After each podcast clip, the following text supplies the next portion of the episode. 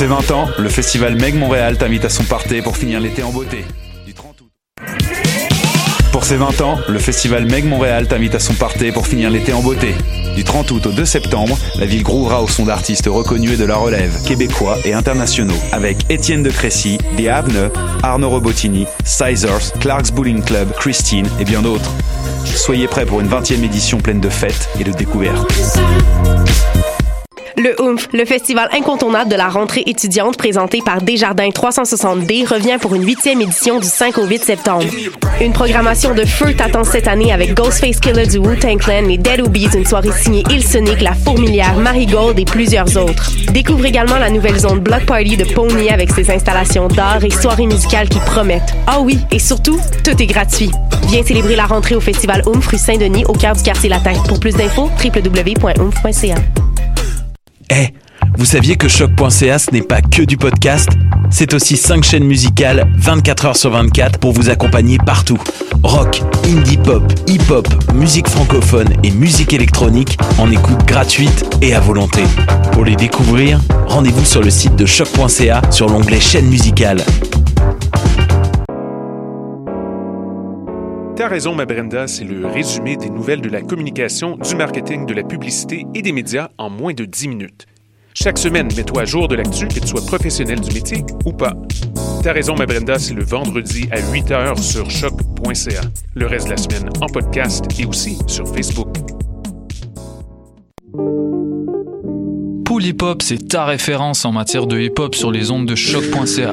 Chaque semaine, entrevues, chroniques, actualités et mix thématiques te seront présentés dans une ambiance décontractée. Le meilleur du hip hop, ça se passe chaque semaine sur les ondes de choc.ca.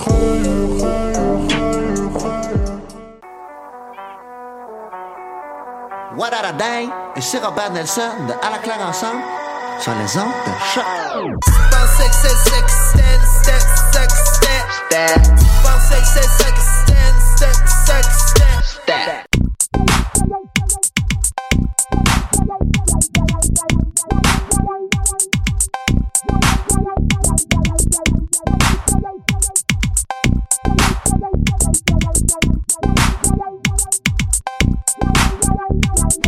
Bonjour à toutes et à tous et bienvenue à cette nouvelle édition de Pop en stock sur les ondes de choc.ca. Mon nom est Jean-Michel Bertillon et aujourd'hui, Pop 180 est notre seconde exploration interspatiale, cette fois-ci dans l'univers de Star Trek The Next Generation.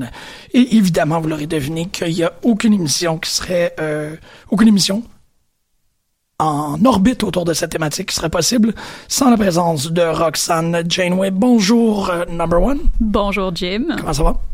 Ça va? On parle de Next Generation. Oui. Je je. Donc, ça va bien. tu parles de la télésérie à succès entre 1987 et 1994? Absolument. Euh, je parle de la télésérie qui a, euh, en fait, euh, fait connaître un peu plus euh, notre très cher Sir Patrick Stewart, qui pensait, en fait, anecdote, euh, qui a accepté le rôle en disant « Mais de toute façon, ça te fera pas plus qu'un an, je vais pouvoir revenir à Londres, continuer ma carrière de théâtre. » Ça ça a pas fonctionné comme il pensait. Le pauvre. Le pauvre. Le pauvre, mais, mais au moins, il va reprendre son rôle très bientôt. Dit-on. dit-on. Ben, il l'a annoncé publiquement, là. Ouais, moi, je... je the proof is in the pudding. Je suis très sceptique dans notre nouveau climat de télévision. Je veux le voir pour le croire. OK, mais il l'a annoncé publiquement. Est-ce que tu fais confiance à Sir Patrick Stewart? Euh, oui. Bon, voilà. Mais je ne, je, je- ce n'est pas lui que je mets en doute, c'est Hmm. la télévision. Actuelle. Oui, je comprends ce que tu veux dire. Je comprends très Ah, bien. je voulais aussi apporter une précision à ce que tu as dit. C'est pas notre deuxième euh, C'est émission, c'est notre quatrième. Ben là. Quatrième émission sur Star Trek. C'est horrible, hein? Déjà rendu à quatre. C'est Oh. génial. ho- horrible. C'est une raison de réjouissance. C'est moi qui insiste pour faire des émissions sur Star Trek non-stop, mais, mais je suis contente parce qu'il y a d'autres gens qui viennent avec nous. Fait qu'au moins, c'est pas juste moi et toi toute seule qui sont comme, qui se font des yeux pendant une heure. Ça s'en vient. Catherine Côté, Riker avec ou sans barbe? Là, on me pose les vraies questions. Euh, Catherine, tu euh, dis la vérité. Riker, toujours, peu importe la barbe. Riker, toujours, peu importe la barbe, et dépendamment du suit, avec plus d'épaulettes que moins, mettons. Donc, avec, attends, avec barbe, plus Avec- épaulettes? Avec barbe et beaucoup d'épaulettes. Fait que ça, c'est comme saison 2, saison 3. ça? Oui. Ouais. Oui, c'est saison 3 hier qu'on regardait. y Euh, c'est les- fa- c'est- on a regardé la fin de la saison Fin. 3, là, Cutest of Borg et tout. Ouais. euh. Oui. Ses épaulettes sont très euh, présentes. Et on a aussi Hélène Després. Hélène Després, est-ce que tu crois que euh, Beverly Crusher a eu une instance sur la création de Dana Scully? Potentiellement, c'est une nouvelle théorie que tu viens de trouver comme ça? Ben, je- non, mais je, je réfléchissais à ça hier, puis je la vois sur la couverture de mon... Excusez. Ils sont russes, On ouais. Son, pro- son, son, euh, son médecin. Exactement. C'est Ouais. deux docteurs russes rationnels qui Ouais. remettent un peu en place les... euh, Arrête, t'es pas tant rationnel que ça, Beverly. Ouais, non. Quand ça a rapport avec Jean-Luc, Jean-Luc. on perd complètement le, le rationalisme. Ça dépend, leur première rencontre sur, euh, à l'écran est assez... euh, C'est assez froide, c'est vrai. Ouais. Mais en fait, leur, leur première rencontre a une espèce de undertone de des, des ex qui se voient pour la première fois. Là. Ouais. Et André-Philippe Lapointe, euh, le costume Reading Rainbow de euh, Wesley Crusher? Ou le gros euh, pull à, à franges? Les deux! C'est pas, pas la question. je C'est une très bonne réponse. Probablement les deux. Deux. d'avoir l'image en tête, là. Oui, les deux. Les deux? Les deux. OK. Merci, j'ai ouvert, euh, j'ai j'ai pu euh, tester les micros avec les questions. Euh, toutes ces questions, euh, toutes ces questions ont été euh, recensées dans le magnifique blog Fashion It's So. Puisqu'on parle de Next Generation, il y, a un- il y a un blog qui se spécialise dans euh, la recherche de la mode au sein même de cette télésérie-là. Je pense pas qu'ils font les autres. Fashion It's So. Mais pourtant, ça aurait été pertinent pour Deep Space Nine. Il y, a plus En de, tout cas. il y a beaucoup plus de changements de costumes dans Next Gen. Mm, Euh, parce que tu te rends compte, par exemple, des personnages comme Diana Troy portent très rarement deux fois le même costume. Euh, D'ailleurs, Catherine la surnomme. euh, Madame Pyjama? C'était pas Lady Pajama? Lady Pyjama. Elle a Euh, Madame Pyjama, c'est... a- c'est vrai qu'elle a toujours l'air en pyjama one suit. Oui. Dans, dans Fashion Itso, ils font une observation euh, que, que, ben, en fait, quand je vais le dire, vous ne pourrez plus jamais ne pas le voir. Oui. Je le vois tout le temps. Qu'est-ce? Cette idée qu'elle a continuellement, dans tous les costumes, toutes les itérations de costumes qu'elle a, elle a une flèche qui pointe vers ses organes génitaux. Ah, c'est vrai. Oh God. Ouais. C'est vraiment vrai. Même quand elle porte l'uniforme officiel? l'unitard, comme qu'on appelle. L'unitard. L'unitard. L'unitard. L'unitard. Je sais pas, en tout cas. peu Mais le meilleur, c'était son saut de, de, pour faire de l'aérobie avec le Dr. Crusher. Ah ça, oui. C'était quand même assez... Ouais. euh, Oui. Vrai, ça. Ça faisait, ça faisait la flèche. Ouais, c'est c'est ça. Puis encore, c'est drôle parce que en début, ben pas en début d'émission, mais en- pendant qu'on se préparait, je voulais que qu'on balance nos âges, puisqu'il y a un certain éveil sexuel qui est venu pour une génération autour de Star Trek. Mm. Que je veux juste être certain si vous avez été euh, Mais pris par cette vague ou non. c'est pas parce que parce qu'on écoutait Star Trek que. Non. C'est pas notre âge. Wow, on recommence. T'es capable. Moi, j'ai écouté Star Trek très tard. Fait que ça peut fonctionner avec l'éveil sexuel. Parce que je l'ai pas regardé en même temps qu'il était diffusé, parce que ça aurait été un petit peu weird. Ben, moi, je l'ai écouté plus tard, fait que ça fonctionne. OK, fait que t'avais... OK, On peut partager notre éveil sexuel si tu veux. Avec Star Trek, ben oui. Avec voilà, Star- qui On n'est peut. pas... Je trouvais pas que les couvertures sont vraiment un turn-off, par exemple. Ouais, ben c'est ça. vrai. Les couvertures. Les textiles dans Star Trek Next Generation, c'est comme le sommet des années 80. Il y a des paillettes dans toutes. Qu- Quand ils sont en, en, en fonction, oui, toi, t'as de l'air très inconfortable parce que tout le monde est un peu pogné, puis Picard non, pas non, replacer son chandail. Oui, oui. Mais quand ils sont en leisure, quand ils sont en mode party, Tout a l'air des robes de chambre. tout est fucking slick, Ouais. là. Oui, mais Ouais. dans les cabines, tout ce qui est textile, Ouais. c'est toujours comme du lamé or, du lamé argent, du Oui. lamé sur Ça n'a pas l'air très confortable, effectivement. Je suis d'accord Ouais. là-dessus. Ça a tout l'air des couvertures comme en feutrine, là, c'est pour Ouais. garder vraiment au chaud là, dans une situation d'urgence et de survie. C'est là. ça. Ça a l'air de ça. Plaqué avec une petite couche de métal. là, Oui. Tu sais. Tout le temps. Ouais, ouais. Vous êtes euh, la meilleure tablée de l'histoire de l'émission. 180 épisodes pour arriver ici. C'est extraordinaire. Roxane, tu nous avais préparé une introduction? Ben écoute, j'avais pas préparé d'introduction, je voulais juste que j'avais pas préparé d'introduction, je voulais juste que comme on fait dans nos autres nos autres émissions jusqu'à maintenant, qu'on introduise un peu comment la série s'intègre euh, dans le canon ou dans la chronologie des séries. Donc euh, Star Trek The Next Generation arrive, euh, mon Dieu, 20 ans après, euh, après la fin de, de The Original Series, donc euh, arrive en 87, si je ne me trompe pas. ça. Donc, arrive en 87, euh, Original Series a terminé en 69. Euh, donc, on, on, on se passe, on, on passe de, euh, des années 60 aux années 80, euh, à la fois dans les thèmes, mais aussi dans la représentation des personnages. Hélène soulignait tantôt que euh, même dans le premier épisode, on voit Diana Troy avec une mini-jupe et elle change rapidement au, euh, au unitard. Euh, qui marque clairement le, le- le passage des années- des années 60 aux années 80. Euh, chronologique, pas chronologiquement, di- diégétiquement parlant, ça se passe 150 ans, je pense, après les événements de The Original Series. 100 ou 150. Vraiment? Plus Parce que, ouais. étrangement, là, là, ça va me permettre de showcaser le magnifique The Star Trek The Next Generation Companion. Il dit que c'est 78 ans. Ben, Ben, À peu près un siècle. Bonds dans le premier épisode. Bonds apparaît. De Forest Scully est là Absolument. dans le premier, puis il a Ok. 137 ans. J'ai écouté hier, c'est pour ça que j'ai. Ah, m'a mais voilà. marqué. Mais euh, donc, il, est- il a 137 ans, donc euh, a priori, ça doit faire euh, une centaine quand même longtemps. d'années, Ouais, une centaine d'années à peu près. On va dire 100, 100 pour la bonne mesure. 78. Un Not siècle contredit de gros bouc. mais 78 arrondi à Ah la oui. cinquantaine, c'est 100. je suis sûre que ça n'a C'est pas vrai. été révisé par les pères, ton euh, companion. hein. Est-ce que c'est peer reviewed? On demande une révision par les pairs. Puis les pairs, c'est moi. Choix. Mais c'est parce que là, tout ce que je vais dire dans l'émission Non, mais c'est vient pas de grave. ça. là. c'est Je veux fait que- dire, c'est je veux dire, c'est de la fiction, là. On peut tweaker un peu avec ça. Mm. Euh, tout ce que je voulais dire, c'est que on est passé du Enterprise A au Enterprise D et éventuellement un autre Enterprise. Mais là, est-ce que j'ai le droit de spoiler les films? On a-tu le droit? Ouais. On peut parler un peu des films quand même, je pense. Fait que, euh, éventuellement, le Enterprise D ne sera plus et le Enterprise E va faire apparition. Euh, et donc voilà, la, la- la- la série a sept saisons. La première est pas super bonne. La dernière a des choses aberrantes. Euh, mais entre les deux, il y a du, de l'excellent contenu philosophique et euh, autre. Et c'est, c'est- ça reste une des, des séries, je pense, les plus aimées euh, des fans, sauf Jim, apparemment. Tout le regarde bizarrement. Ouais, Puis ça. lui, il me regarde même pas pendant que je fais des gros yeux. Mais, mais, mais c'est correct. T'as le droit. Ouais. Euh, et il y a le, le capitaine qui est considéré comme étant le meilleur capitaine par exemple. Bon, on Selon va- vous deux, Selon, ben, pas selon nous c'est deux. scientifique. On Ben, s'est consulté, En c'est fait, ça? on a eu, on a, pour les gens qui le savent pas, vous pouvez aller écouter l'émission euh, anniversaire 150e épisode de Pop en stock où Catherine et moi avons fait une merveilleuse présentation qui analyse avec beaucoup de rigueur scientifique Oui. qui est le meilleur capitaine. Oui.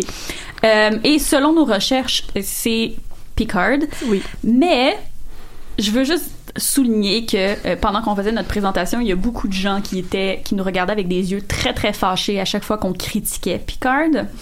Euh, je n'aimerais pas de nom, mais c'est des gens très connus dans le système pop en stock. Ouais. C'est bien Non, pas de nom. comme, pré- préambule. Et, euh, ça me rend bien inconfortable. Et euh, à chaque fois que, que je dis que Picard n'est pas parfait, je me fais toujours rabrouer un peu par des, des puristes qui pensent que Picard est comme l'incarnation du capitaine parfait. Ce que je ne nie pas, mais il y a place à l'amélioration. Puis là, on peut. Non, c'est- quand même. Est-ce que je peux dire quelque chose? Il y avait eu Kirk avant lui, puis après il y a eu lui. Donc c'est quand même un bon modèle de premier capitaine. C'est un bon step-up. C'est un vrai capitaine, quoi. Genre, Tu sais, oui, c'est ça. C'est un bon changement. ça. Mais moi, en, en le réécoutant hier, le début, j'ai écouté plusieurs épisodes des autres saisons régulièrement, mais pour revenir aux sources, Picard, au début, je l'ai trouvé particulièrement étrange. Mm. Il, jouait d'une manière complètement décalée. Il est très, très robotique dans le premier épisode. Le premier plan est hallucinant. Je sais pas si vous vous rappelez, mais c'est juste Picard qui est dans l'ombre, qui est soudainement éclairé, puis il est complètement immobile, aucune émotion, puis s'avance vers la caméra, mais vraiment comme un androïde. Puis ça m'a vraiment fait penser, en fait, à la façon dont Phileas Fogg est, est décrit euh, dans Le Tour du monde en 80 jours, vraiment comme l'homme-machine. Puis à force de travailler sur Data, sur qui on reviendra sans doute plus tard, euh, j'ai fini par avoir l'impression que l'idée même de Star Trek Next Generation, c'était d'humaniser cet équipage-là qui était à la base très très très robotique. Ils sont, puis c'est pas seulement euh, Picard, c'est euh, ben, c'est c'est le plus spectaculaire. Je pense que il est vraiment, elle- ses, ses relations avec les autres personnages dans le premier épisode sont étranges. Euh, la première fois qu'il rencontre Riker, il, il lui adresse même pas la parole, il se retourne pas. Il- tout ce qu'il fait, c'est demander à quelqu'un de lui montrer la vidéo de ce qui s'est passé dans l'épisode avant, ce qui Ouais. est assez étrange. Puis la prochaine scène qu'il y a avec Riker, c'est il raconte, euh, il, il lui dit, euh, je, euh, je, je suis incapable d'interagir avec des enfants. Ouais, il en va a peur, falloir en que fait. tu- il va, fa- mais tu sais, c'est la première chose que tu dis à ton second. Oui, c'est Je vraiment suis drôle. incapable d'interagir avec des enfants. Va falloir que tu m'aides pour que ça ait l'air que je suis capable. Non. C'est même pas genre tu vas le faire à ma place. C'est va falloir que tu me fasses bien paraître parce que je Mhm. suis incapable de comprendre le concept d'enfance. Ben, c'est ça, on avait l'impression que c'est une phobie quasiment, parce que justement, comme tu disais, il est très machine, très presque autant que data par moment. Et justement, les enfants, c'est pas ça, c'est l'humanité, c'est débordement, c'est plein de choses. Je pense que la quête d'humanité, et c'est les deux ensemble qui la font, en fait. Ils découvrent ensemble ce qu'est l'humanité, puis il y a plein de- d'étapes dans la série où on va voir ça. Puis en fait, Ouais. je pense que même Data arrive à son humanité avant Picard, tu sais. Je pense qu'on mais le voit. Picard en est conscient d'une certaine façon. Oui, mais tu sais, on le voit vraiment. En fait, c'est drôle, on vient d'écouter le dernier épisode, puis la dernière scène, c'est le moment où Picard décide d'aller jouer au poker avec les membres de son équipage. puis je pense qu'il y a vraiment juste à ce moment-là où il atteint un, un semblant d'humanité qui, qui est réaliste ou en tout le moins à laquelle on croit parce qu'il est capable de s'intégrer avec d'autres gens comme Ouais. d'une manière sociale De comprendre les codes sociaux. qui a parce que l'air sincère. Ouais, ouais, c'est ça. C'est complexe, le poker, c'est que des codes sociaux. Ouais. Même, même Wesley Crusher est capable de faire ça dans la troisième saison, là. Fait que, hein? Mais lui, il est capable de faire des trucs très très rapidement aussi, là. Ouais. Mais sinon, il y a d'autres enfants qui apparaissent, notamment euh, le fils de Worf qui va aussi aider à l'humanité puis à passer par plein d'épreuves. Ah, Alexander, il m'énerve tellement. Oui, mais il est bien en ce sens-là. Je veux dire, Ouais, t'as l'homme ouais, devoir absolu qui représente un peu l'imaginaire du Klingon, que lui-même n'a pas tellement connu, donc il l'idéalise à fond. Et là, Mhm. de l'enfant qui arrive et qui veut pas nécessairement être Klingon, qui se fout complètement de l'honneur. Ouais. Deep Space Nine pour Alexander. Oui, oui, oui. J'ai l'impression qu'ils en sont venus là par opposition à la première série. Ils ont voulu tellement pas faire ce qu'ils avaient fait la première sé- série, justement Mhm. pour Mhm. faire différent puis pour arriver dans les années 80. Ben, en fait, c'est dans la. Je, je veux vraiment pas t'interrompre parce que ce que tu déclares comme étant un instinct, c'est effectivement ça. En fait, il y a, il y a une. Le, le mission statement, quand ils, re- quand ils font une refonte de Star Trek, ça allait jusqu'à il n'y aura pas de. Il n'y aura pas des vieilles races. Ouais. Ils ont eu à se contredire un peu puis à un peu Ouais. mettre ça. Les Vulcains sont réapparus quand même. C'est ça, ça. mais comme tu le vois dans la première saison, il y a seulement les Klingons qui vrai. reviennent, qui sont. Les Romuléens à la toute fin. euh, Les Romulans, je pense que tu, tu les tu n'entends parler, mais si on parle du même épisode, c'est les Klingons qui font en semblant que c'est les Romulans qui vrai. ont attaqué Ah oui, sur un vaisseau Ferengi. Non, je parle de tout dernier épisode de la première saison euh, de Neutral Zone où ils disent qu'ils vont réapparaître et on a des contacts visuels avec. C'est à toute fin justement. Ok, c'est ils ça. reviennent pour probablement. Il va y avoir une saison 2, il va y avoir plus d'action. Moi, je veux juste dire que personne, a- tout le monde n'arrête pas de me dire que je suis une encyclopédie de, de, de, de Star Trek, mais je le suis pas du tout quand je m'assois avec vous ici. Là. comme vous avez une mémoire comme parfaite. Non, parce que je me rappelle pas du nom de cet épisode-là. Ok. Non, Ah. j'ai- pas une connaissance C'est une coche. C'est c'est juste Moi qui ai pris plein de notes parce que ça fait à peu près trois fois qu'on doit faire On l'émission, puis à chaque fois, j'écoute à peu près genre 10 épisodes pour préparer, puis là, je vais, ok, 10 nouveaux, 10 nouveaux, donc j'ai juste accumulé quelques trucs Mais est-ce que vous aimez Next Generation? Ouais, moi J'adore. Moi j'adore, ouais. Ouais. Jim? Malgré ses défauts, là. Ouais, ben enfin. Oui, oui, oui. Ah oui. C'est peut-être c'est peut-être la série. Bon, on élimine The Original Series parce qu'ils savaient pas vraiment ce qu'ils faisaient. Euh, Je savais pas ce qu'il faisait. Ben, je suis pas nécessairement d'accord la l'éliminer, là. Même, même s'ils savaient pas ce qu'ils faisaient, je le trouve Euh, intéressant. Laissez-moi finir ce que je suis en train Merci. de dire. Au niveau narratif, l'univers était pas encore complètement forgé. ouais, il ouais. faisait quelque chose de complètement nouveau, donc il savait pas vraiment comment explorer l'univers qu'il venait de créer. C'était un Mhm. peu Je suis pas sûre qu'il créait un univers non plus. non. hein? Non. En fait, euh, en fait, Gene Roddenberry comme Ouais. créait un univers à chaque épisode. Là, il, tu sais, il ajoutait des choses puis il s'en foutait un petit peu. Mais avec avec Next Generation, je pense que c'est le moment où ils ont essayé de faire quelque chose de cohérent. Puis c'est un bon début. Mais je pense que la culmination de cet univers-là, c'est avec Deep Space, Deep Space Nine, pardon, puis Voyager, pour moi. Ouais. Je m'excuse. Mais c'est qu'en même temps, je, je vais juste exclure Deep Space Nine parce qu'il est pas vraiment en train de créer un univers. Space Nine est tellement à l'extérieur. Non, mais c'est vrai, il n'y a pas Pas à d'exploration. l'extérieur. Non, oui, ok, oui, mais c'est dans le monde de Star Trek qu'ils reprennent, tu sais, ils vont explorer les dimensions sociales, les dimensions religieuses. Donc, ça fait partie pour moi de l'univers de Star Trek. Ah oui, je suis d'accord, mais je veux dire, de- ce que tu dis par rapport à. Tu sais, autant que. Bon, effectivement, on, on joue la game de comme je trippe un peu moins sur Next Gen. Les, les, les fleurs. Tu joues la game. Ben non. je- euh, les, les, les, euh, Moi, je joue pas de game, Jim. Non, non, Non, mais c'est ok, ça, moi non plus. Le, le- les, les fleurs que tu es en train d'envoyer à Deep Space Nine, je vais les prendre, puis je vais les renvoyer à Next Gen. Parce que quand Voler mes fleurs? Non, mais je- non, non, je fais comme un. je- Tu sais ce qui arrive quand tu tombes sur des fleurs? Dove's Cry. Tu te fais condamner à mort, puis après, Ah oui, ben, ouais, t'es- Deuxième, deuxième ou troisième épisode? C'est genre troisième forget. épisode, ouais. Ouais. Ouais, c'est vraiment tôt. En plus, c'est c'est vraiment violent, je trouve. Ah, oui, c'est des- plutôt pour dire que la, la, la construction de Next Generation, effectivement, est la consécration de l'univers de Star Trek. Tout part un peu de là, Ouais. comme. C'est son Empire Strikes Back. Sais, Empire Strikes Back, c'est le moment où on fait bon. comme qu'on va arrêter de niaiser avec les, les faces de trompette puis les drones qui explosent. Puis on va comme dire qu'il y a quelque chose qui se passe Ouais. ici. Absolument. Next Gen est vraiment ça. Oh. Ensuite, c'est ça, c'est tout le, le- le concept de la, de, synthèse, l'antithèse. Deep Space Nine a besoin de Next Gen pour exister. Mais Ben, on je va veux leur dire, donner. Oui, le premier épisode de Deep Space Nine, je veux dire, est clairement on- Extraordinaire. on- oui, mais on l'établit clairement comme étant un spin-off de Next Gen Mhm. avec tu sais, Locutus of Borg, avec Picard, mais bon, on parlera de Deep Space Nine une autre fois, mais S'il vous plaît.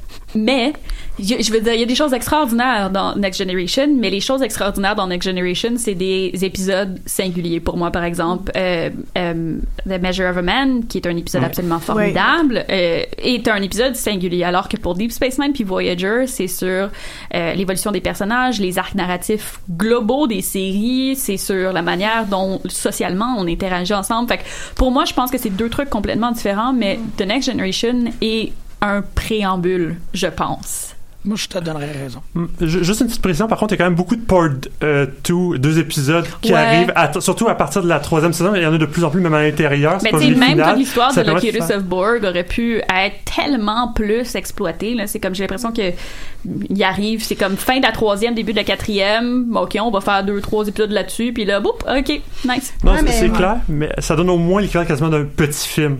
Ouais. Quand même, ça Ouais. permet d'aborder. C'est effectivement souvent très précipité. La fin, euh, justement, de Locutus of Boy, je la trouve vraiment décevante. Ça aurait pu être Oui. plus long et beaucoup plus intéressant si c'était une série Netflix aujourd'hui. Ouais. Mais il arrive quand même à un développement qui est plus conséquent, je trouve, que ce qu'il y avait dans la première série euh, de Original. Oui, oui, oui, ben oui. Mais il faut dire que, outre le- la place de cette série-là dans l'univers de Star Trek, il y a aussi sa place dans la télé en général. Ah, ah. Elle arrive à un moment où ça existe pas vraiment encore les feuilletons de science-fiction ou les feuilletons. Ça existe un peu, mais bon, on est justement à l'époque où on est en train de construire ce que la télé va devenir. Ouais. Fait que forcément, juste en fait le fait d'avoir un mélange entre ces épisodes fermés là et ces épisodes ouverts c'était assez révolutionnaire pour l'époque Mhm. donc c'est sûr que faut peut-être pas non plus vous chercher les standards qu'on a eu après mais clair. mais euh, ouais ouais mais je pense que il essayait des choses puis Mhm. juste le fait aussi de faire des souvent les, les two-parters de fin de saison qui sont toujours des cliffhangers Mhm. ça Ouais. aussi c'est ça a été repris beaucoup après mais c'était assez nouveau Ouais, Euh, mais, mais je pense que en fait avec Next Generation, c'est que le regard que moi j'y jette, c'est le regard de quelqu'un qui a, qui a écouté Star Trek euh, pour le fun, mais aussi académiquement. C'est le, re- le regard rétrospectif que j'y jette. Par contre, j'ai l'impression que beaucoup de gens vont dire que Next Generation est leur série préférée parce qu'il y a un facteur nostalgique. Genre, leurs parents l'écoutaient, puis ils l'écoutaient avec leurs parents. Puis Ah oui. moi c'est comme- mon cas aussi hein. Exactement. Oui. Fait que je pense que beaucoup de gens ont ce, ce feeling-là de. de c'est quelque chose avec, avec quoi ils ont grandi. C'est, c'est, pour eux, ça représente leur enfance. tu sais. Alors que pour moi, c'est, c'est pas ça. Fait que peut-être que j'ai justement ce, ce regard-là. Ben, c'est là où je trouve ton observation est d'une brillance extrêmement précise parce que c'est, c'est là où je deviens hésitant par rapport à Next Generation. Parce qu'effectivement, je suis, comme, comme Hélène, comme Catherine, dans ce canevas-là, que c'est la télésérie que j'ai écoutée avec ma mère. C'est, c'est de là que ma mère m'a amené à la science-fiction. Mais que depuis le temps, je les ai réécoutés. Puis le souvenir de le souvenir du divan, de l'odeur du bois, de, de, de, de, tu sais, de- de la chaleur maternelle puis de l'exploration spatiale ne mesure pas l'expérience adulte que je suis en train d'écouter puis je fais Ouais. comme ah ouais c'était ça ah shit Ouais. ah que c'est ça peut être fait que je trouve que ton observation est vraiment vraiment précise par rapport à ça puis c'est pas ça peut aller en faveur de la télésérie comme ça peut aller en la défaveur il y a Ouais. des gens qui peuvent en sortir avec un souvenir extrêmement euh, sépia parce qu'ils l'ont pas réécouté. C'est comme remettre le pied dans ton école, ton école primaire. Il y a des moments où ce que tu fais comme si Ouais. je m'attendais pas que les cases soient si petites que ça. Et qu'est-ce que je fais? C'est faut que j'aille aux toilettes. Ouais.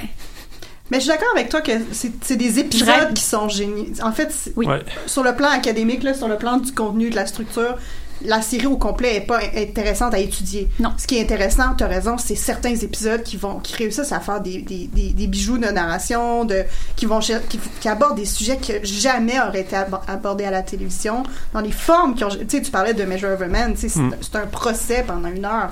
Il y en a beaucoup en plus des Il y en procès. a beaucoup en fait. Ah, oui, en a un aussi qui est un très bon Ben, épisode. Data en a deux en fait parce qu'il y a Ah, aussi, aussi. avec euh, sa, sa, sa fille. Exactement. Donc, il y a cette idée-là du procès, mais je pense que c'est pas gratuit non plus. C'est pas juste un, un, un ressort narratif, c'est aussi parce que Star Trek parle d'humanisme, puis il parle Mhm. des lois, et il parle de la de l'idéal humaniste qui passe par le juridique. Puis aussi, ça commence et ça finit comme ça. Ça Ouais. s'ouvre sur un procès, ça se finit sur un procès dans une très belle boucle. Ben, c'est vrai, c'est c'est ce que j'allais dire. Littéralement, Next Generation est l'histoire du procès de l'humanité. Absolument. Euh, je, je veux dire, c'est c'est assez clairement, Ouais. comme tu dis, l'idéal de l'humanisme passe par le juridique. Ben, c'est clairement explicité dans Next Generation. Ouais, à travers Q, à À travers Q, Ouais, qui est pas toujours le meilleur juge. le meilleur juge. Euh, mais mais, Oui, mais quand même, tu sais, The Measure of a Man. Ouais. il est très intéressant, Q. Mais The Measure of a Man, pour moi, est comme l'épisode que je conseille aux gens s'ils veulent commencer à écouter Star Trek. Parce que je suis comme, si vous passez pas à travers The Measure of a Man, vous devriez pas écouter Star Trek. Ouais, Parce que c'est un épisode dans lequel il se passe virtuellement rien. Rien. Mais c'est l'essence parfaite de ce qu'est Star Trek. Ça veut dire, et passer 45 minutes à regarder des gens parler de c'est quoi l'être, puis c'est quoi exister, puis est-ce que l'âme existe, Puis qu'est-ce que c'est correct. Tu sais? Qu'est-ce que la sentience? Ouais, ouais. Ouais, ouais, ouais. Fait que pour moi, c'est comme, c'est l'épisode que je force les gens à écouter quand Je, ils commencent à je écouter suis Star d'accord avec toi sur le fait que c'est l'essence de Star Trek, mais je considère que du monde peut aimer Star Trek Next Generation sans aimer cet épisode-là parce que je trouve qu'il y a tellement de trucs différents dans Next Generation que, mettons, tu peux aimer plus que ce qui est combat spatial. Là, tu vas énormément t'amuser dans la finale, la saison 3, avec les Borg. Donc, tu peux aller chercher euh, différentes C'est quoi, est-ce que ça réflexions. veut dire que t'aimes pas The Measure of a Man? Non, ça veut dire que c'est mon épisode préféré, mais je considère qu'il y a quand même autre chose ailleurs. Il y avait du jugement dans mes yeux. Oui, je l'ai énormément vu, mais je peux te dire, de toute façon, c'est un épisode merveilleux. Puis c'est, j'ai vraiment celui qu'on conseille, c'est le premier que j'ai écouté de Next. Generation. Et c'est là que j'ai fait, yeah, je vais aller dans Next Generation. Et là, tu commences 1 et tu fais, ok, oui, c'est pas juste ça non plus. Ouais. Mais ça passe aussi beaucoup, tu sais, l'humanisme passe par le juridique, mais passe aussi par l'histoire puis par la fiction, tu sais, on a, c'est c'est probablement la seule série de Star Trek où il y a autant d'incursions du passé, où eux-mêmes vont dans, à, à d'autres époques, où la fiction envahit. Euh, donc euh, la, la, la tradition Littéralement, littéraire, oui. ouais littéralement c'est pas tout le temps les meilleurs épisodes mais Non, c'est vrai. mais, mais quand même, il y a quelque chose de très. Voici les livres que je lis. Ça, par hasard, c'est toujours des livres du 18 puis du 19e siècle. Ça tombe bien, c'est pas quelque Ça, chose de c'est- ça, c'est 21e, typique c'est en science-fiction. hein. Il y a toujours un immense trou. Là. Tu sais, ça se passe en 2300. Ben, il, il s'est jamais rien passé pendant les 300 ans entre le moment de la diffusion puis le moment de euh, le moment diégétique. Mais, euh, mais c'est assez intéressant parce que ça passe à travers Picard, évidemment. Pour qui c'est ça l'humanité, pour qui l'humanité c'est la Ben, par Data aussi, en fait. Oui, par sa, par sa quête. Oui, puis Data a ces données-là en plus. Euh, il les connaît, tu sais. Si tu, le premier épisode, ou ben Time Zero, où il Mhm. va justement euh, Oui. au 19e siècle, ben Data, il, c'est probablement celui qui s'adapte le plus rapidement parce qu'en fait, il y a tous ces codes. Il les connaît, ces codes-là. Ouais. Puis il, il s'est habitué à s'adap- à s'adapter à n'importe quelle situation de toute façon. Il est jamais issu de la situation où il est. Puis, je viens de me rendre, on n'a même pas encore parlé de l'Holodeck. C'est quand même quelque chose qui Oui, est ben, beaucoup utilisé aussi. c'est- vrai, c'est la naissance de l'holodeck, c'est quand Mais même oui. important, là. Puis tu sais, Moriarty aurait jamais pu nous envahir au moins 12 fois. Sinon, Moi, là, les épisodes avec Moriarty, je tiens juste à dire, c'est ceux sur lesquels je dors. Parce que moi, je dors ils sont vraiment moins bons. tous les soirs avec une playlist d'épisodes de Next Generation. Puis là, c'est comme mon, mon coming out au monde. Je suis pas capable de dormir si j'écoute pas Next Gen. Euh, puis ils sont dans ma playlist. Measure of a Man est dans ma playlist. Fait que je le connais un peu par cœur, mais comme à un niveau comme inconscient. C'est un peu bizarre. Puis les épisodes avec, euh, avec Data sur le holodeck. Ouais. C'est un peu... euh, ouais. Voilà, point final. Hey! Terminé de parler de mon sommeil! OK, je vais faire une, une- une distraction volontaire très rapidement par rapport à cette idée-là très mystérieuse. Je disais que je voulais vous parler des noms. Oui. Ça shakerait un peu l'émission sur le fait que euh, tous les noms ont un, un apport symbolique dans les, les téléséries de Star Trek. Roddenberry l'a dit quand même assez souvent. Fait que c'est comme le petit moment où... Est-ce que vous êtes un peu au courant de, des- des- l'étymologie des noms? Pas du Non, du Ah, c'est ça, ça fait Non. qu'on va avoir du plaisir avec ça. Est-ce que vous saviez qu'initialement, Jean-Loup Picard s'appelait Julien Picard? Nice. non. Ah, c'est Oui. le meilleur faux français de la télé. Ah, Vraiment, Merde. oui. Oui, en fait, euh, Gene Roddenberry voulait un acteur français parce qu'il voulait rendre hommage aux explorateurs comme Jacques Cousteau. Oh. Mais ensuite, il s'est rendu compte qu'il l'appellerait peut-être Luke, Puis là, ils ont fait comme, OK, il faut qu'on fasse bien attention avec Star Wars. C'est pour ça qu'il est devenu Jean-Luc. Puis le seul dernier hommage qu'il a réussi à faire en tant que francophile, pardonnez-moi, en tant que francophile, c'est de euh, demander à Geneviève Bougeot de jouer euh, Ouais. la première mouture de Captain Janeway. C'est pas très bien passé. Ding, ding, ding, on y va pour William Riker. Initialement, William Riker s'écrivait avec un Y. En fait, William Riker a aussi le T de James Tiberius Kirk, sauf qu'on ne sait pas si c'est Tiberius des deux barres. LeVar, euh, LeVar Burton, qui interprète... euh, Mais c'est quoi le rapport avec le Y? Ouais, c'est ça. Ah, c'est juste des affaires à propos Ah, ok, des noms. ça Il y avait un tempérament artistique. Mais c'est quoi? C'est ça. Je pensais qu'il y avait un- un- une étymologie au Riker avec un Y. Non, c'est juste qu'au Peut-être début, il Alaska, s'appelait Riker ouais, avec un ça. Y. On a était avec un Y, vous saviez pas? En, en même temps, je vois, un lien, ça ressemble un peu à Q, qui, ça- donc, qui ont toujours eu un lien, ces deux-là ensemble, un petit peu. Ah, ok. C'est le préféré de. Ouais. On aurait pu faire un lien. Ah, pas pire, pas pire. Mais puis, tu as aussi l'affiliation avec le T avec Kirk, malgré que. Non, mais je pense que c'est c'est canon qui sont pas euh, sont pas comme family related. là. Riker puis euh, Kirk? Ouais. Ben oui. Parce qu'on sait pas si le T, c'est Tiberius. Ah, c'est juste C'est juste qu'ils ont un T. OK. J'étais comme, mais il me semble qu'ils sont pas related. Vous voyez quelque chose? ça. Pourrait être Thomas. là, je- là, c'est correct. Ça pourrait être Thomas, effectivement. Puis là, il pourrait peut-être être euh, related à Batman. Bon, continuons. Il pourrait. Geordie LaForge, en Ah, fait, yes. le nom de Geordie LaForge est inspiré par George LaForge, qui est un fan euh, quadriplégique. Un très, très bon ami de Star Oh. Trek. Il s'est vraiment occupé du fandom. Il est mort en 1975. Il s'appelle George LaForge et c'est pour ça qu'on a le personnage de Geordie LaForge. Très intéressant ici parce qu'il y a une inversion par rapport au personnage. Diana Troy, en fait, le nom Diana est le surnom, le surname de Susan Sackett, qui a été l'assistante personnelle et productrice sur beaucoup de téléséries de Star Trek. Elle a beaucoup, beaucoup travaillé. Elle a travaillé 17 ans avec, euh, avec The Great Bird. Ah! Gene Roddenberry. J'étais comme, Ça ça nom que tu cherches? Euh, Data, bon, il n'y a pas grand chose à dire autour de Data, c'est assez évident pourquoi il s'appelle le même. Mais euh, le. Ah, guys, c'est un robot. Spoiler. Exactement. Mais Ah l'endroit- J'avais pas compris ça. lui-même était, aurait dû initialement être bleu grisâtre. Puis tout le monde a fait comme, c'est pas super beau. Mais il est inspiré de Questar, qui est un androïde de la télésérie de Questar Tapes de 1974, qui a grandement inspiré Gene Roddenberry. Continuons avec Will Wheaton, qui celle-ci est vraiment, vraiment intéressante. Will Wheaton, qui interprète Wesley Crusher. Initialement, c'était Leslie Crusher. Yes. Euh, Gene Roddenberry a euh, changé à la dernière minute et au final s'est retrouvé à avoir quelque chose qui était qui, qui son, euh, son double. En fait, tout le monde a l'impression que euh, Gene Roddenberry s'est basé sur lui-même pour faire Kirk, mais il a déclaré, en fait, je cite, Kirk came out of an earlier time in my age when I was pretending to be part of my macho southern background. Donc, euh, il avait comme cette espèce de propension dans sa jeunesse à agir un peu comme Kirk. Quand il a décidé de se débarrasser de ça, il a créé le personnage de Wesley parce qu'il se disait qu'à cette époque-là, il y avait beaucoup trop de personnages féminins adolescents et qu'il n'y en avait pas assez de masculins. Fait que Wesley Crusher peut toujours être vu comme euh, le double de euh, Gene Roddenberry. Fait que c'est pour ça qu'il était toujours sur le bridge, même s'il n'y avait pas d'affaire là. Ouais, c'est ça. exactement, exactement. Denise Crosby, qui est la petite fille de Bing Crosby, on va s'entendre. C'est- Oui. Euh, C'était son grand-papa. Elle joue Natasha Yar. En fait, au, à, à la- à l'audition, Marina Sirtis était venue auditionner pour jouer le rôle de, euh, de la lieutenant, de la lieutenant chief of security parce que initialement le nom du personnage était Macha Hernandez. Donc une inspiration directe, c'est plate que Megan soit pas là, de Vasquez, interprété par Janet Goldstein dans la série The Alien.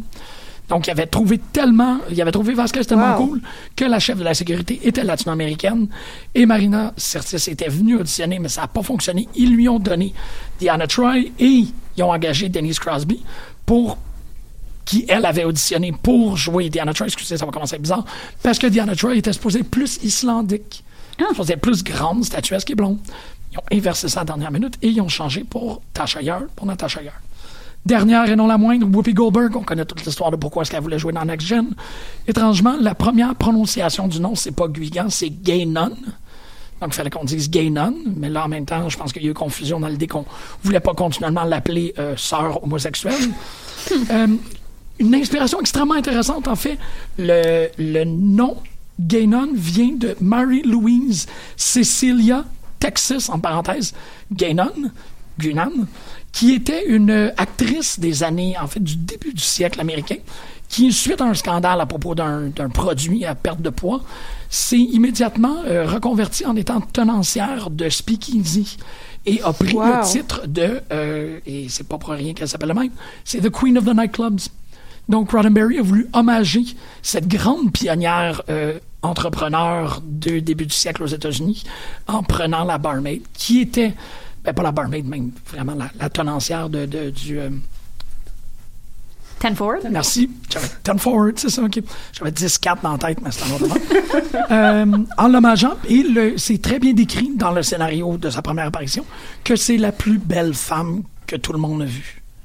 Donc, le personnage de, de Guinan est à la fois inspiré de ce personnage euh, centenaire et aussi euh, supposé, ben, est la plus belle femme du monde, telle que, qu'on conçoit Whoopi Goldberg. Wow. Donc, voilà pour tous les personnages. Ça me tentait de vous apprendre quelque chose. aujourd'hui. C'est vraiment cool. Ben, la, vraiment dernière, la dernière euh, anecdote sur, sur Ganon est vraiment comme touchante. Oui.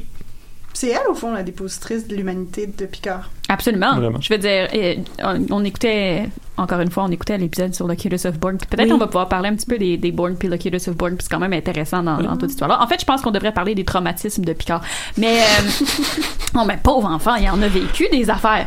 Euh, mais, euh, mais oui, donc, dans l'épisode où c'est ça, Riker prend le commande, euh, la, le commande, peu importe. Les commandes. Les commandes. Les commandes, merci. Soy commande. Je, je parle comme anglais et français en même temps dans ma tête en ce moment, c'est un peu bizarre. Euh, quand Riker prend les commandes et se ramasse dans le bureau de, de, de- du capitaine, et là, Guinan rentre puis il dit, en gros, tu sais, euh, moi, je suis habituée d'avoir euh, l'oreille d'un capitaine, euh, fait que je vais venir t'énerver un peu avec ça, mais puis c'est elle qui un peu le guide puis lui donne les outils dont il a besoin pour faire sa job parce que clairement il est un petit peu perdu parce- bon, les événements étant ce qu'ils sont. Euh, mais Guinan est vraiment celle qui, je pense, aiguille les, les- les membres de l'équipage et surtout Jean-Luc Picard. Je pense que sans elle, Jean-Luc Picard aurait pas été un super bon capitaine. Il aurait fait des erreurs relativement fatales une couple de fois. Euh, pour moi, c'est quand même un des personnages les plus importants de Next Gen. Je sais pas si vous Ouais, êtes le plus cool en tout cas, c'est vraiment est absolument génial. Il y a un côté un peu, je trouve, DS euh, au sens de côté euh, positif de Q qui serait Mm. bénéfique de Q, c'est-à-dire que Q essaie de leur mettre toujours des bâtons dans les roues pour les tester, Ouais. alors que Guinan les guide, Ouais. et puis elle a une connaissance comme Q ou presque euh, au-dessus de tout en fait. Tu sais, quand le, le premier épisode où euh, il rencontre les Borg. Ben, c'est elle qui connaît les Borg alors qu'ils sont à l'autre bout de l'univers. Personne n'en a jamais entendu parler ou presque. Mais elle, elle a déjà toute cette connaissance-là, cette connaissance historique-là, évidemment, parce que à cause de son âge. Mais ça, ça m'a fait quelque chose de, de ça fait d'elle quelque chose de plus qu'humain quand même, de qui transcende l'humanité. Puis J'ai l'impression que au contraire de au contraire de, de Q qui est, qui est un personnage qui est omniscient et omnipotent mais surtout omnipotent parce Ouais. que tout ce qu'il fait c'est faire des choses. vrai. Kanan est vraiment le pendant omniscient Ah ouais. sans être omnipotent. Donc elle va apporter de l'information sans jamais agir directement sur les personnages. Même quand elle apporte de l'information, c'est toujours sous forme de en passant moi, quand j'ai vécu tel truc, il s'est passé telle chose, puis elle laisse les, les humains tirer leurs propres conclusions au lieu de toujours être en train de comme les piquer, tu sais.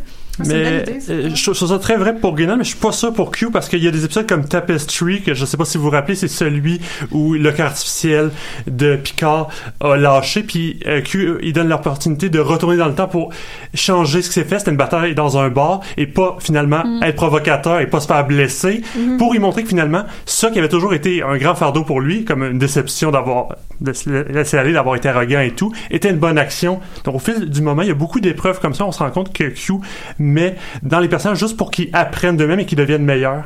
Ouais, mais c'est c'est par l'action quand même. c'est par l'action. Oui, mais il est quand même omniscient pour faire ces Ah, actions-là, pour ouais. prévoir tout ça. Il sait vraiment beaucoup, beaucoup, beaucoup de choses. Ouais, non, non, oui, mais il, il est omniscient. Là, je remets pas ça en question. Là. Je veux dire, il dit clairement, il est omniscient.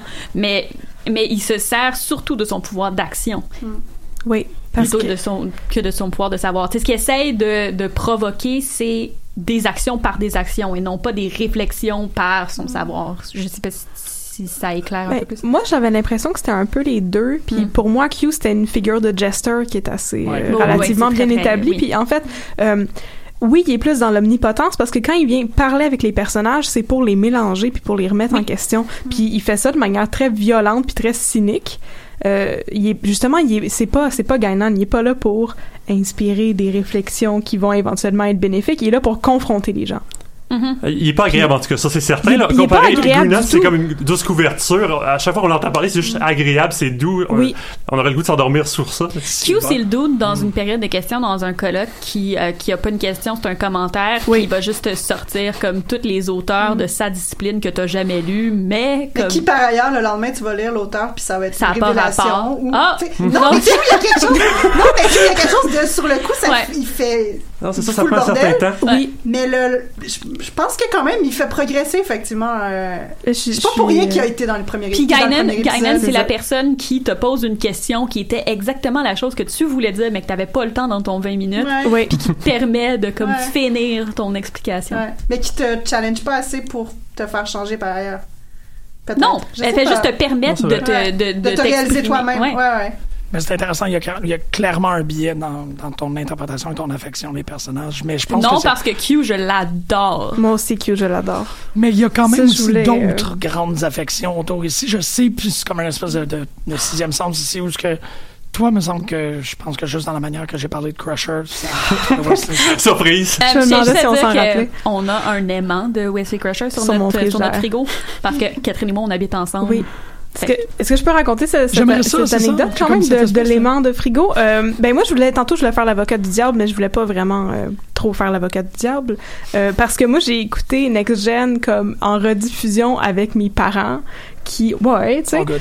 euh, it's all good. Puis mes parents, ils trippent vraiment beaucoup. euh, sur Star Trek, mais particulièrement sur Next Gen, comme ma mère, j'ai grandi en sachant que son personnage préféré dans toute la fiction ever, c'est Data. Et C'est ça, tu sais, c'est comme bon, c'est ça. Et mes parents, il y a une couple d'années, genre peut-être en 2015, ils sont allés à Comic Con, sont allés en cosplay de Kirk puis Spock, Qu'on a porté pour l'émission des Amazones. qu'on a porté pour l'émission des Amazones. C'était les costumes de mes parents quand ils sont allés à Comic Con. Donc bien mes parents cool. Mes parents Ouais. sont mes parents sont écœurants, shout out à mes parents et mes parents sont allés en 2015, je pense que c'est parce que William Shatner était là. Oui. Je pense vraiment que c'est pour ça qu'il était là. Puis ils m'ont ramené un cadeau qui est un aimant de frigidaire de Wesley Crusher parce qu'ils savent à quel point que j'aime Will Wheaton comme en général en tant que personne et dans d'autres affaires unrelated à Next Gen. Mais c'est ça. Fait que c'est pour ça que je possède ça qui me regarde tous les matins quand je prends mon lait pour mettre dans mon café. Mais c'est tellement la plus belle chose de ma journée, en plus, quand on regarde Wesley Crusher. Il est à high level sur le frigo, tu sais. Ah, ouais. C'est merveilleux. On est à peu près la même grandeur, fait que ça fit. Ça. Mais, mais Wesley Crusher, en plus, tu sais, même, on regardait, on regarde, je vais-tu le dire encore, qu'on regardait les mêmes épisodes hier? Ouais, c'est ça. qu'on regardait, On regardait les épisodes hier. surprise, on regardait les épisodes de Locutus of Borg. Oh. Euh, Puis on aime beaucoup Wesley Crusher. Je sais que c'est Vraiment. pas, c'est une opinion quand même controversée d'aimer Wesley Crusher. On l'aime beaucoup, mais on se demande vraiment qu'est-ce qu'il fout sur le bridge. Comme il y a une situation de crise, un danger que comme l'humanité se fasse effacer, puis c'est lui qui pilote le crise de vaisseau. Oui. Non, Ben, en, en- enlevez-le de là, quelqu'un. en narration, c'est évident. C'était pour que plus d'enfants aiment, j'imagine, Star Trek alors qu'il n'y a Ah, pas de personnage. Là. Je veux dire, Oui. ça, ça Mais va il facile à manipule dès le début, en fait. Qui est, oui, Moi, d'après moi, c'est volontaire de sa part. C'est-à-dire que c'est un mastermind manipulator. Ben, vraiment, parce que oui. dès le premier épisode, il veut absolument aller sur le bridge. Perso- euh, évidemment, sa mère lui dit non, t'as absolument pas le droit de- d'y aller. Il dit ok, mais je vais rester dans l'ascenseur.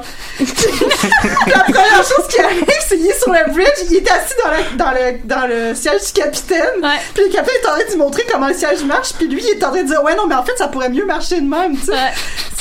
Clairement, quoi? il veut devenir capitaine. C'est vraiment drôle. Parce que euh, on vient de dire qu'il était là clairement pour que les enfants s'identifient au comme tu sais au, au manique. C'est quoi le, le, le- Oui. c'est quoi le terme pour ce genre de, de Fanboy. personnage là Ouais, là, peu Ah, importe. c'est le- un, un Gary Stu. voilà un Gary Stu. Euh, Oh! Mais euh, il est clairement là pour ça. that. Mais ça fonctionne tellement que je m'en ai Oui. dit oh mon dieu, ce serait tellement mon genre de faire ça. Ben, c'est exactement ça. Moi, quand j'écoutais ça quand j'étais petite, moi, j'aimais Wesley Crusher. C'était Ouais. comme si j'étais sur l'Enterprise, je serais Wesley Crusher. Of course, j'étais un petit Ouais. enfant. Mais en plus, c'est le personnage de geek. En tout cas, En je plus, sais c'est pas. Je sûre qu'il y en a eu beaucoup dans l'histoire de la télé à l'époque en particulier. Les enfants, c'était Denis la menace, là. C'était pas un Mm. geek, là. C'était l'enfant qui, qui, qui fout le bordel, qui. Mhm. C'est Ouais. certainement pas l'enfant qui était plus génial que tout le monde. Puis quand Euh, il fout le bordel, il y a un procès. Pauvre, Ouais. pauvre Ah, Wesley. c'est Là, c'est ça. Ouais, il, faut- il- il il- fait pas ça à moitié, là. Non, non, il est tenu au même standard que les adultes. euh, Ça c'est vrai par Oui. contre, c'est vraiment intéressant. Mm. En tout cas. Parce que l'épisode où tout le monde a l'air sous, en fait, euh, pis c'est lui qui prend le contrôle du vaisseau. Oui. Mais il est un peu tenu au même standard que. Pis ça arrive trop aussi, là. Mhm. Fait qu'on sent vraiment que. Waxana. Ah, Euh, Mais, mais donc, mention spéciale quand même au, au chandail de, de Wesley Crusher qui sont basically mon fashion icon. Ben oui, vraiment. Euh, mais T'sais, il y a- tu sais, dans les, dans les exceptions au costume, parce que tout le monde porte l'uniforme, bien sûr, ben c'est ça. Il y a Diana Troy qui porte ses espèces de, de pantalons à, de pyjama à pattes. Puis, euh, il y a. Wesley Crusher qui porte des super beaux tricots. Et il y a Worf qui a son sage Klingon qu'on ne Oui. verra plus jamais Oui. parce que c'est euh, c'est l'accessoire qu'il a utilisé pendant sa, son audition. Il avait il pouvait pas avoir de maquillage, il pouvait pas nécessairement. Ça fait que pour illustrer qu'il était Klingon, il a porté ça puis ils ont fait Ah. sold. Nice. Intéressant. Et donc on, on T'es continue. le master des anecdotes. Ouais, c'est ça. Vraiment. Mais Crusher arrive éventuellement avec l'uniforme quand il revient de l'académie. Puis là, Mais t'as il vraiment avant. Ouais, un peu avant. Il l'a dans la, fin Ouais. de la saison Ouais. 3, puis Ouais. j'étais comme, pourquoi ils ont donné C'est avant qu'ils partent à l'académie, ça. Ouais. Ah, c'est parce qu'il nomme Hanson. Non, c'est ça, il commence à s'entraîner, il commence à faire Ouais, son parcours. euh, il y a quelque chose vraiment du rite initiatique. Ok, il apparaît avec un. Je pense que c'est c'est Picard qui le nomme Ouais. puis il donne un uniforme. Pa- il a fait- je me souviens plus c'est quoi qu'il a fait, mais il a fait quelque chose, il a sauvé le vaisseau encore. Non, c'est ça. Puis il donne un, il donne un uniforme, puis il le nomme Hanson comme, euh, comment on appelle ça, des, des, diplômes honorifiques, voilà. C'est comme un. Hanson honorifique jusqu'à temps qu'il aille à Starfleet dans la saison, fin de la saison 4, début de la saison 5. Mais c'est- c'est là que je trouve ça quand même drôle. Il a pratiquement fait euh, énormément de trucs. Il y a peut-être juste Data qui a fait plus de trucs que lui dans le vaisseau. Puis on lui donne Ok, ben, on peut te donner le truc dans enceinte. Tu mérites quand même au moins ça. Ouais, c'est ça. Mais ouais, mais il, est- il est assez insupportable, on va s'entendre là-dessus. Il, il s'améliore, je trouve. Plus on Il avance, plus on a une vraie version d'un enfant à- Oui. qui va à l'académie, Oui. qui a les responsabilités, qui, qui est plus comme mastermind. et Je veux dire, il a absolument fucking sur quoi 13 peser. ans, puis il est sur le bridge du Enterprise. C'est sûr qu'il il va se vanter un peu. Là. Ouais, puis Moi, je me C'est sûr, ben Puis le oui. but, c'est qu'il énerve Picard. Mais- C'est un peu la même fonction que Q, là. Je veux dire, Ouais. c'est de piquer Picard tout le temps. C'est ça. Picard, c'est beau. Ça, c'est- Ah, il y c'est a beaucoup ça de personnages dans qui le font ça, oui. Mais aussi, la première fois qu'il essaie de rentrer à l'académie, il perd contre une des- Ils sont comme Ouais. trois, puis il perd quand même. là. je veux dire, éventuellement, il n'y a pas eu de succès, heureusement. Puis il y a toute l'affaire à l'académie, Ouais. est-ce qu'il se fait comme recaler d'une année parce que. Il y a pas cette- non, mais l'épisode que tu mentionnes, là, il est pas comme meilleur que tout le monde, mais il arrête pas de laisser passer tout le monde avant lui parce qu'il y a un kick la fille, puis l'autre Oui, extraterrestre. mais les juges disent tiennent compte quand il, il, il- il est plus gentil, puis il aide quelqu'un qui est en difficulté. Ils disent qu'ils vont en tenir compte pour sa valeur humanitaire, mais finalement, non, c'est quand même lui qui doit. On est quand même censé être dans une société juste. Oui, effectivement. Supposément, on on est dans une utopie. Normalement, c'est censé bien fonctionner, normalement. Mais, euh, mais- c'est drôle qu'on compare Wesley Crusher à Data, puis peut-être qu'on devrait parler de Data un peu. C'est ce que j'essaie Ben de oui, on faire. devrait. Euh, parce que Data est quand même le personnage préféré de la mère de Catherine. Le mien aussi. Donc, il faut qu'on en parle. Tout le Absolument. monde, non? Oui, le Et mien je- largement aussi. Et je pense que la personne parfaite pour le faire, c'est Hélène. Oui. Oui. Ben, Data, en fait, c'est un personnage super intéressant qui est, à mon avis, le centre même de point de vue narratif de la série parce que le but, la seule chose qui progresse vraiment dans la série, c'est Data symboliquement. C'est-à-dire Mhm. que c'est le seul qui part de- d'un niveau de. de puis qui, qui essaie de prouver quelque chose qui a, qui a une vraie quête en fait. Ouais. Tous les autres, leur but c'est de faire leur travail, d'explorer l'univers. Il mais- trouve ça vraiment cool d'être sur le Enterprise, mais c'est Ouais, ouais, c'est ça. Alors que lui, il a une vraie quête qui est la, la, la- la recherche de son humanité et en même temps, comme, comme Picard va lui dire souvent, puis c'est comme c'est le cas en, en particulier dans Measure of a Man, où, euh, pour ceux qui ne savent pas, euh, Data la question de la, de la propriété ou du libre arbitre de Data est, est- est remise en question parce qu'un cybernéticien veut le démonter, euh, disant qu'il appartient en fait à Starfleet. Et puis lui, il dit non, j'appartiens à personne, je suis un, j'ai un libre arbitre, je suis un employé, donc j'ai le droit de refuser qu'on me démonte. Puis euh, le procès va justement montrer, en fait, cet épisode-là est un des meilleurs justement parce qu'il montre, c'est un, un condensé de toute la série. En fait, puis c'est assez paradoxal parce que dans cet épisode-là, où il n'y a pas d'action, justement, où c'est un pur débat euh, sur- à- autour de la sentience. Ce que je trouvais particulièrement intéressant dans ce- cette- cet épisode-là, euh, qui, qui révèle énormément de choses sur la série, mais sur, sur Data en particulier, c'est que on reprend le modèle de test de Turing, qui est Ouais. en Ouais. fait le, la façon de déterminer si une intelligence artificielle est véritablement intelligente. Euh, et puis on le détourne parce qu'en fait, on ne demande pas à Data de prouver qu'il peut nous, qu'il peut faire semblant d'être intelligent. C'est ça le test de Turing, en gros. C'est une intelligence int- artificielle est intelligente si elle peut convaincre un humain qu'elle l'est. Euh, et Data, au contraire, c'est pas par euh, en, en faisant semblant, mais en proposant une réflexion sur ce que c'est même d'être un humain, ce que c'est même la sentience. Et c'est juste, si tu permets, j'aurais une citation de Q, c'est dans le dernier épisode, et je trouvais ça génial. C'est un des moments où je trouve que Q montre qu'il est quand même un peu du bon côté.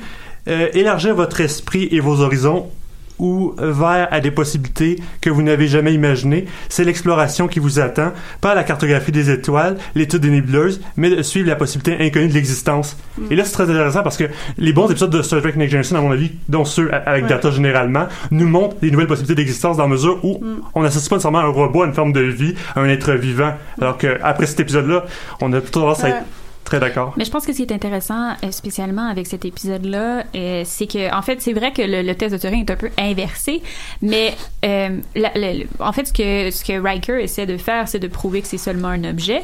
Et ce qui sauve Data à la fin, c'est en fait ses relations avec les autres membres d'équipage. Mhm. Euh, c'est Ouais. ça- c'est c'est le fait qu'il collectionne des, des, des trésors, des moments ch- qui, qui, qui a chéri avec d'autres membres d'équipage. Ouais. La fois où il a été intimate avec Tasha Yar. Ouais. Euh, Alors que c'était sous l'influence, hein, de toute Ouais. façon, mais. Quand même, Euh, stuff of fanfiction. Oh, oui. God. Euh, et aussi euh, le livre que Picard lui a donné. Euh, fait que c'est, Mm. c'est- Ouais. En fait, c'est ces relations sociales Ouais. qui font, qui plantent le doute. Euh, Mais ce qui pose comme question aussi, c'est, ok, on est dans un univers de fiction utopiste où toutes les espèces vivantes sont considérées comme ayant les mêmes droits, sauf les robots, parce qu'on considère qu'ils sont pas des espèces vivantes. Puis l'argument qui est amené, c'est l'idée de la sentience, qui est une, une notion qui, a- qui existe qui est très peu utilisée en français, mais qui existe en anglais Ouais. depuis les animalistes du, du 18e siècle, et puis donc qui existe depuis très longtemps. Euh, et hum, ça nous permet de réfléchir de manière assez intéressante sur ce- qu'est-ce qui devrait avoir des droits, puis il, il le met d'une manière particulière parce qu'on a l'impression que c'est parfait dans cet univers-là. En fait, que tout le monde a déjà les, droits qu'il devrait avoir. Puis f- ces questions-là vont quand même toujours se reposer. Il n'y en a pas de monde parfait sur le plan moral, sur le plan juridique, sur le plan éthique. Puis la sentience, en gros, c'est que personne peut nier qu'il est intelligent, pe- personne peut nier que c'est une bonne simulation d'un être humain. Qu'est-ce que ça veut dire d'être sentient? Sentient, entre autres, c'est de ressentir, puis ça passe surtout par les sens, puis par la façon dont euh, le cerveau, ou en tout cas peu importe, peut traiter ces sens-là, puis font du, du sens et, et traiter à travers la conscience. En gros, c'est comment la conscience traite nos sensations. Puis en ça, c'est vrai que la sentience de, de Data, elle est problématique parce que les êtres vivants ressentent le monde et l'interprètent en fonction de la façon dont leur corps euh, reçoit des signaux, reçoit euh, donc comment euh, euh, ils perçoivent le temps, comment ils perçoivent euh, la droite et la gauche, le haut et le bas. Tout ça, ça fait partie de ce que c'est d'être humain. Or, Data peut être débranché puis être rebranché, et puis ça, c'est ce qui nous montre justement dans l'épisode. Puis ça, en soi, c'est fondamentalement non humain. Puis on va voir même l'épisode où Time Zero, où sa tête est coupée et puis elle est ra- rattachée 500 ans plus tard. Donc on a une tête de 500 ans plus vieille que le corps. Puis il va continuer son existence comme si de rien n'était. Donc en ça, ça c'est absolument pas humain. Il y a Ouais, quelque chose de... Mais c'est justement ça la question de Star Trek. Est-ce que l'humanité est la seule forme non, absolument. de Aussi. vie et c'est ce l'est pas? Ouais, donc il est sentient, mais il- Mhm. sa sentience, elle est très différente de celle des humains. Et Il y avait un épisode quand même très intéressant, Unification euh, saison 5 épisode 7 dans lequel euh, il rencontre Spock et c'est très intéressant parce que toute sa vie Spock a essayé d'éliminer l'émotion pour aller juste vers la raison et là t'as la version totale t'as un être qui a la raison absolue qui peut faire des milliers d'opérations Ouais. en même temps faire une peinture une symphonie deux écri- écritures de livres en même temps Ouais. mais qui essaie d'aller vers l'émotion autant que possible Mais en fait, c'est exactement là que je voulais en venir tantôt quand je disais que les, le, c'était la, la Next Generation, c'était la deux, la, hum, l'inverse presque de la première génération. Mhm. Dans le sens que la première génération, c'est comme trop humain. En fait, il y, a- y y un surplus d'humanité dans, dans la première saison. Je veux dire, Kirk est comme trop humain. Euh, Il pourrait tomber down un aussi, peu, ouais. là. Il pourrait être un Ouais, petit peu moins mais humain. Bond aussi, d'une certaine façon, tu sais, il est plein d'émotions tout le temps, il est tout sauf rationnel. Puis même, le on le voit dans le premier épisode, puis il refuse encore d'être télétransporté comme 130 ans plus tard. puis on a, euh, on a euh, Spock qui lutte contre son humanité. Donc même lui, il se trouve trop humain. Alors que dans Star Trek, on a le contraire, on commence, on va commencer plutôt avec des robots, puis on va essayer de leur donner progressivement de l'humanité. Donc on a exactement le mouvement inverse. Donc je suis absolument d'accord avec toi là-dessus. Puis euh, Data s'humanise, oui, mais il découvre aussi ce que c'est d'être autre chose qu'humain. C'est-à-dire que il- c'est un miroir comme n'importe quel automate. Ça, c'est un classique dans l'étude des automates dans la fiction. Les automates sont toujours créés pour être un reflet de leur créateur. Mhm. Donc, pour révéler quelque chose de leur créateur qui est qui est pas nécessairement facile à, à, à voir. clairement Je pense que c'est ce que Data permet aussi. Puis c'est sûr que t'as aussi un acteur qui, paie- qui est capable de jouer ce rôle-là, qui, qui, Ah ouais. qui est probablement dans les meilleurs de la série. Ils sont a peut-être deux trois, deux, trois acteurs qui sont, à mon avis, au-dessus de la, au-dessus de la mêlée. Mais lui est capable de jouer ces nuances-là, ce, qui est, qui est- ce qui est très difficile parce que Non, mais quand même, callback à l'épisode. Ben, c'est pas l'épisode, c'est dans le film quand il y a finalement le, Le motion, motion chip. Oui. Ah. Et comme la, la scène où il chante le Lifetime euh, Lifeform Song, qui est juste la plus belle chose au monde. Mais il y a vraiment un gros clash. On voit le emotion chip. On, euh, C'est visuel. On voit le changement. Puis c'est absolument fascinant de, de, de voir Brent Spiner euh, à la fois en Q&A parce que c'est clairement la meilleure personne au monde en Q&A dans les Comic Con mais euh, mais aussi euh, comme acteur pour faire des tas c'est formidable ce qu'il a pu accomplir là. Et on pourrait quand même dire un mot sur son frère Lars. C'est mieux placé que moi pour le dire. J'imagine que. Euh, ouais, ben en fait, l'or, c'est assez intéressant parce que justement, il est trop humain. C'est-à-dire que c'est une première version, mais ça, c'est assez, un- c'est un classique. On voit ça souvent dans les, dans les créations de robots, tout ça. Il y a quelque chose de, en fait, c'est, dérangeant quand il y a, quand il y a un surplus. C'est-à-dire que c'est, c'est impossible de, de gérer autant d'émotions puis autant de, euh, sans l'expérience, parce que c'est ça le problème de. Lore, c'est-à-dire que Lore naît adulte, on s'attend à ce qu'il y ait des qu'il y ait une fa- qu'il soit capable de gérer des émotions comme un adulte. Euh, et puis ça fonctionne pas du tout. Il se retourne contre la colonie, ça dégénère complètement. Euh, c'est pas pour rien donc que, que Data est une deuxième version où il dit ok ben en fait c'est exactement comme on fait de l'intelligence artificielle aujourd'hui. On s'est dit on peut pas programmer une intelligence artificielle, il faut qu'on lui la laisse apprendre. Donc c'est ça au fond Data. Data ça montre que si on veut qu'un robot devienne le plus humain possible, ben il faut le laisser avoir une vie humaine, le laisser avoir les expériences humaines parce que c'est ça l'humanité, c'est les expériences. C'est écrit, c'est intéressant parce que c'est écrit dans les noms. Tu sais, data, c'est des faits sans histoire, puis lore, c'est des histoires sans des faits. wow ok excusez j'avais Non, jamais c'est- vu ça Moi non plus. Non, mais c'est vraiment intéressant. mais c'est vraiment parfait Ouais. OK. T'es comme euh, sérieusement là monsieur anecdote aujourd'hui Oui, c'est ça. genre Mais impressionnant le premier épisode où tu- on voit lore, en plus, ça s'appelle c'est Data Lore, Oui, mais, oui, mais pas exactement. d'espace, tu sais, c'est vraiment les, le- les deux qui forment une unité en, en soi. Puis, euh, ouais, je Hey, pense c'est fascinant Star Trek. Je, comme je trouve ça vraiment cool parce que comme on, on, on parle de, de Next Generation depuis bientôt une heure, il va falloir terminer l'émission bientôt même si on a Ouais, Pas passer à travers même pas mon parlé plan. de l'écriture. C'est Non, vrai c'est que ça. tout Non, mais tu voulais faire une ça. émission sur les Borg. Fait Ouais, qu'on va pouvoir, on va, on va vraiment avoir besoin de notre émission sur les Borg au Yeah. complet Ouais. finalement. Je suis trop heureux. Euh, mais mais c'est ça, on, on en parle depuis presque une heure, puis je découvre encore des choses en, en, en vous parlant sur cette série-là. Puis on pousse toujours les réflexions plus loin. tu sais. C'est, c'est, je pense que ce, qui- ce qu'il y a dans Next Gen, c'est beaucoup d'a- d'amorce de ces réflexions-là. Puis, euh, puis on en parlait, je pense, dans le premier épisode sur Star Trek, sur le fait que Star Trek, fallait qu'on l'écoute euh, un épisode à la fois, fallait qu'on prenne le temps de se questionner, fallait qu'on prenne le temps de parler avec les autres de, de, de ce qui se passe là-dedans. Puis tu sais, les discussions sur c'est quoi être humain, c'est quoi la sentience, c'est quoi, tu sais, comment on passe des émotions à la rationalité, c'est des questions qui sont abordées dans la philosophie depuis les débuts de la philosophie. Euh, puis c'est encore des questions qu'on tente d'aborder avec, avec la fiction, avec les personnages comme Picard, un peu probablement de manière euh, involontaire. Mais avec les personnages comme Data, avec Spock, avec le docteur dans, euh, dans, dans, dans Voyager, même avec Jordi, ça dirait. avec Jordi, Mm, oui. Oui, c'est vrai. Les premières choses qu'il dit, c'est je voudrais voir comme un humain, tu sais. Ah ouais. Ah mon dieu, mon dieu, c'est triste. Ouais. Euh, mais mais c'est toutes des, toutes des, des, des questions qui sont qui sont là. Euh, Puis c'est des questions qu'on continue d'approfondir, euh, avec nos connaissances d'autres euh, univers de fiction, avec tes connaissances de la robotique fictionnelle qui me semblent fascinantes. Euh, ah, sais, je, je sais pas, je trouve ça juste fascinant de parler avec vous de ça. Nous aussi. c'est génial. Absolument. Mais- une belle conclusion, ça. Oui, c'est vrai. On peut pas, on, on ne peut pas nier toute cette émotion. Oh. Je suis pas Euh, les motifs, excusez. Oh. On le fera pas alors. On va juste se redonner rendez-vous pour la cinquième excursion dans l'univers de Star Trek qui va être plus autour de l'univers des Borg. Hmm, je pense que la- le plan était de faire des Space Nine. Oui, c'est ça. Mais- mais là, c'est parce qu'on va pas faire des 16 puis après ça, on va revenir au board, puis après ça, on va. Mais ils sont dans le Voyager aussi. Ouais. Ouais, Je pensais qu'on allait faire tous les épisodes, les émissions en premier, puis les Borg après, mais on s'organisera, Hey, là. fais Ça va être Mais c'est ça. après. Soit les ça, Borg, soit Deep Space Ça Nine. me dérange pas de parler de Borg. S'il y a d'autres thèmes qui ressortent, on va garder ça C'est ça, pour on la va fin. faire Deep Space Nine. OK, on va faire des... Moi, c'est vraiment pas un problème. OK. Donc, merci énormément, Catherine Côté. Merci énormément, Roxane Janeway. Merci, André-Philippe Doré. Merci, Hélène Després. Euh, vous avez été fantastique. Euh, C'était euh, très intéressant. Quoi? Il y a Ok. personne qui veut sortir en Ben, on t'a pas remercié. Non, non, c'est correct. C'est vraiment genre. J'attendais que quelqu'un le fasse, j'étais un peu gêné, mais vraiment merci à toi. Make it so. OK, tout le monde? Il fallait dire make it so.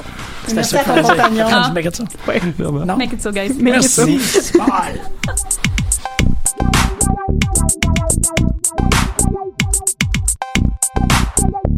Thank you.